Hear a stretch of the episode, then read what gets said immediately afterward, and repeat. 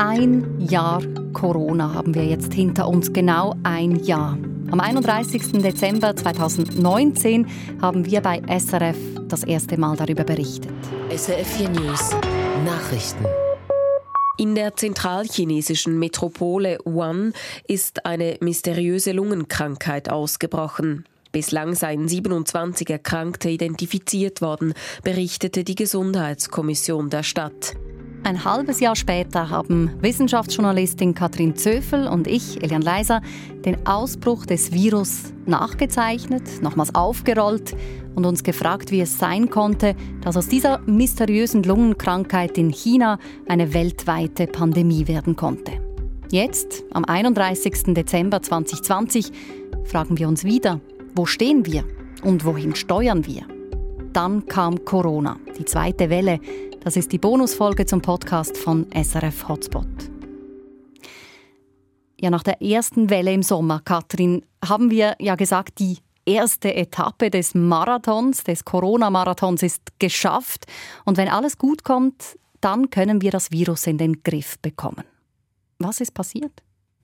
Wir haben es dann eben nicht geschafft, das Virus und mhm. seine Ausbreitung unter Kontrolle zu halten, mit den Werkzeugen, die die Wissenschaft eigentlich angeboten hat, zum Beispiel Contact Tracing.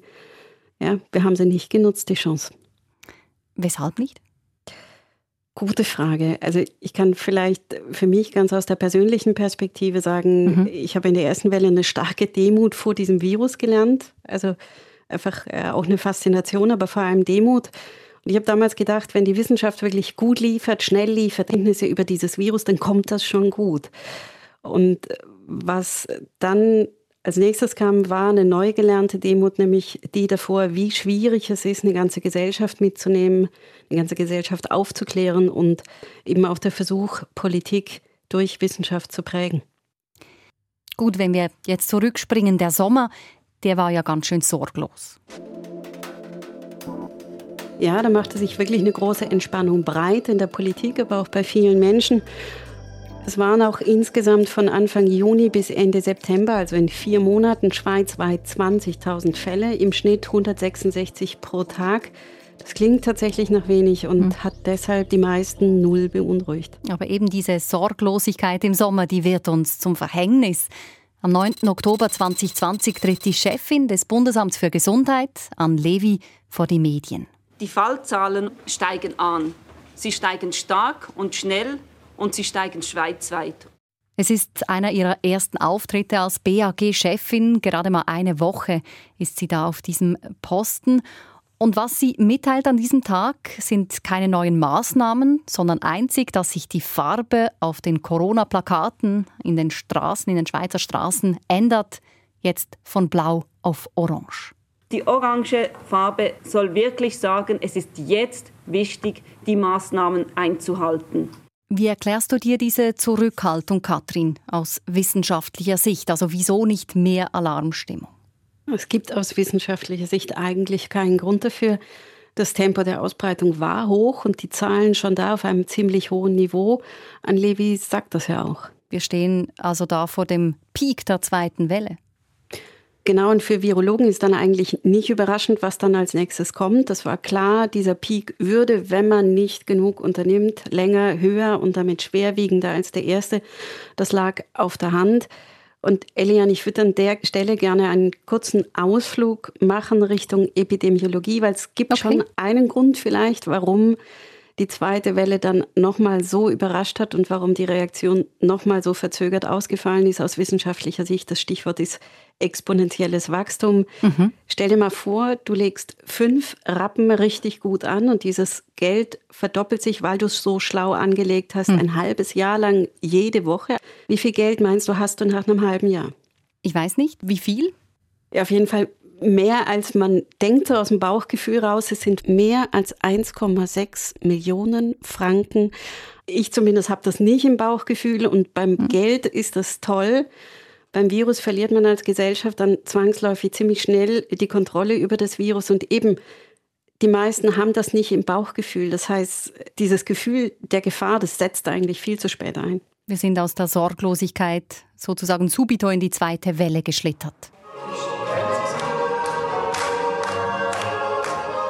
Ja, und charakteristisch dafür ist diese Meldung am 13. Oktober 2020. Dabei wäre Singen und Jodeln auch so schön. Aber ausgerechnet das gilt als Virenschleudern. Ein Jodelanlass ist mit schuld daran, dass der Kanton Schweiz jetzt hohe Corona-Zahlen hat. Zwei Jodelabende im Kanton Schwyz Ende September mit 600 Zuschauern und weitreichenden Folgen, Katrin. Ja, genau zwei Wochen später hat Schwyz die höchsten Corona-Zahlen schweizweit. War das einfach Pech? Naja, auch Pech, aber eben nicht nur. Dieses Ereignis legt die Schwachstellen gnadenlos bloß. In den Schutzkonzepten hat man beachtet, dass es Ausbreitung im Publikum geben kann, also im Publikum, innerhalb des Publikums. Was man offensichtlich nicht genug beachtet hat, war die Möglichkeit, dass die Jodler Virenquellen sein könnten, also das Virus von der Bühne kommen könnte. Und das um das nochmal kurz vor Augen zu führen, zu einer Zeit, als schon klar war, dass Singen Viren wirklich sehr gut verbreitet. Und mhm. der zweite Punkt, der eben klar macht, dass es nicht nur Pech war, ist die allgemeine Situation in der Schweiz.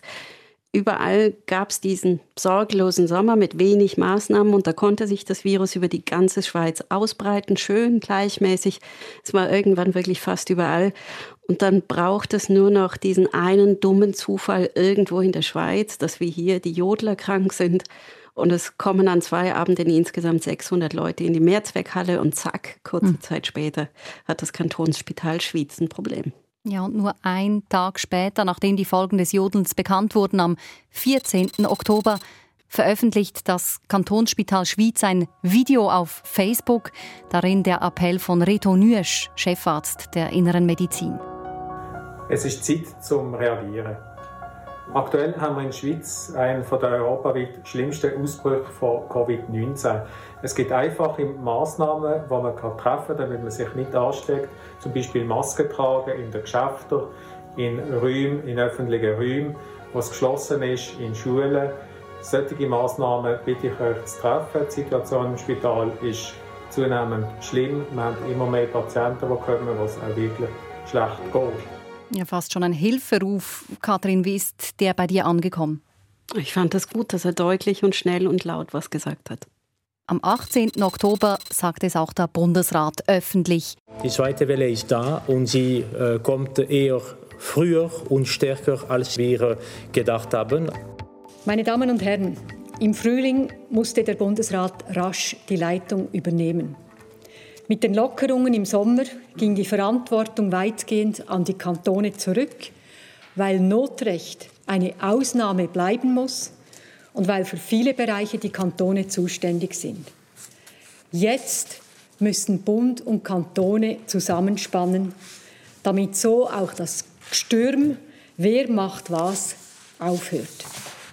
Jetzt war die Sorglosigkeit weg, zumindest rhetorisch kann man sagen, weil wirklich harte Maßnahmen wurden ja auch an diesem Tag nicht äh, getroffen. Es gibt neu eine schweizweite Maskenpflicht in öffentlichen Gebäuden. Ja. Genau, ja, das war klar nicht genug, um das Virus spürbar zu bremsen. Und an der Stelle lohnt sich vielleicht ein Blick auf, wie die Schweiz dann international dasteht. Es gibt einen Index von der Universität Oxford, der versucht zu bemessen, wie streng die Maßnahmen gegen Corona in bestimmten Ländern sind. Und die Schweiz, die ist da ungefähr gleich auf mit Afghanistan und Tansania. Und gleichzeitig hat das am 18. Oktober eine Dynamik in der Virenausbreitung, die heftiger ist als in vielen anderen Nachbarländern. Und die Konsequenzen der laschen Politik, klar, die Zahlen steigen weiter. An diesem 18. Oktober haben wir in der Schweiz 1766 neue Fälle und zwei Wochen später, am 4. November, sind es schon 9899 an einem einzigen Tag. Und dann war da noch nicht einmal Winterbeginn, also die kalten Monate standen noch alle bevor. Und vom Blick zurück her war klar, bei der ersten Welle, da hat der Frühling mitgeholfen, die Welle zu brechen.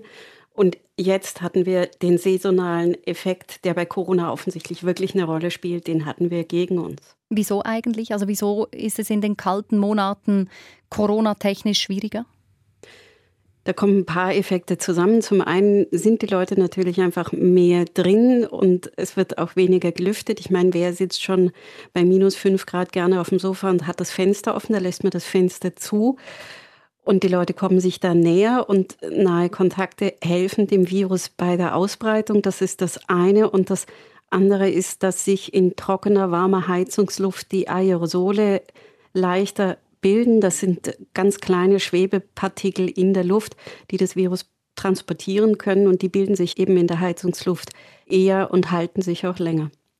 Aber dann der Hoffnungsschimmer am 9. November.